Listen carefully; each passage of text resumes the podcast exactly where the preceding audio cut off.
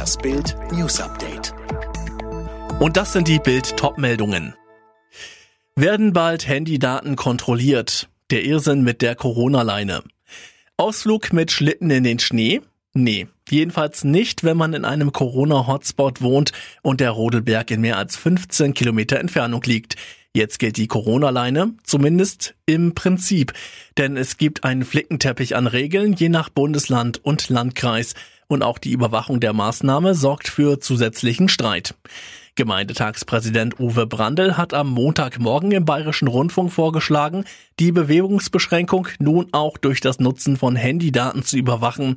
Wir könnten heute Bewegungsprofile aus den Handys auslesen und auf diese Weise sehr treffsicher feststellen, wo sich die Menschen aufhalten.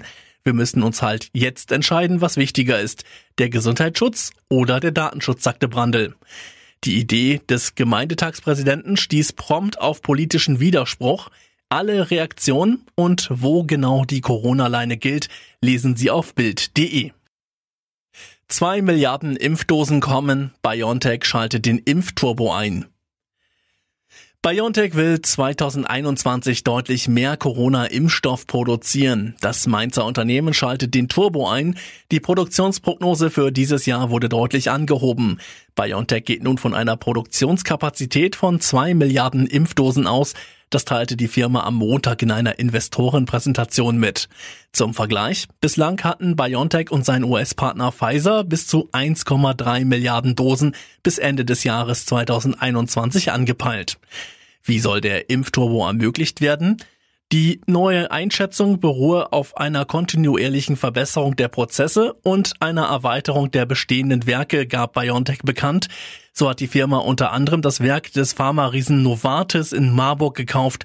Dort soll im Februar eine zusätzliche Impfproduktion starten. Außerdem gab BioNTech bekannt, dass mehr Lieferanten und Vertragshersteller gewonnen werden konnten. Und jetzt weitere Bild-News. Moderna hat heute mit der Auslieferung seines Corona-Impfstoffs in Europa begonnen. Der US-Pharmakonzern verteilt die Dosen von seinem Schweizer Werk aus an die zentralen Lager aller EU-Mitgliedsländer. Die EU hatte den Wirkstoff letzte Woche zugelassen und sich insgesamt 160 Millionen Dosen gesichert. Damit steht neben dem von BioNTech jetzt ein zweiter Impfstoff zur Verfügung. Welchen man bekommt, kann man sich allerdings nicht aussuchen. Kanzlerin Merkel hält die Sperrung von Trumps Twitter-Konto für problematisch. Wie aus Berlin heißt, kann zwar in das Grundrecht auf Meinungsfreiheit eingegriffen werden, allerdings nur in einem Rahmen, den der Gesetzgeber vorgibt und nicht Social-Media-Plattformen.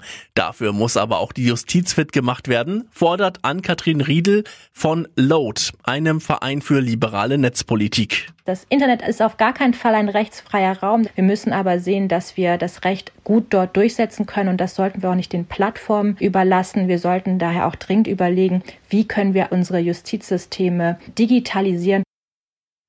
Nach dem Absturz einer indonesischen Passagiermaschine ist die Unglücksursache weiter unklar. In den aufgezeichneten Gesprächen der Piloten gibt es keine Hinweise auf technische Probleme, teilten die Ermittler mit. Die Boeing war am Samstag mit mehr als 60 Menschen an Bord ins Meer gestürzt. Stromschläge bei der Gepäckkontrolle. Darüber klagen die Sicherheitsmitarbeiter am neuen Hauptstadtflughafen BER. Laut Gewerkschaft Verdi gab es bereits mehr als 60 solcher Zwischenfälle. Mehrmals musste der Krankenwagen anrücken, mehrere Securities wurden krankgeschrieben.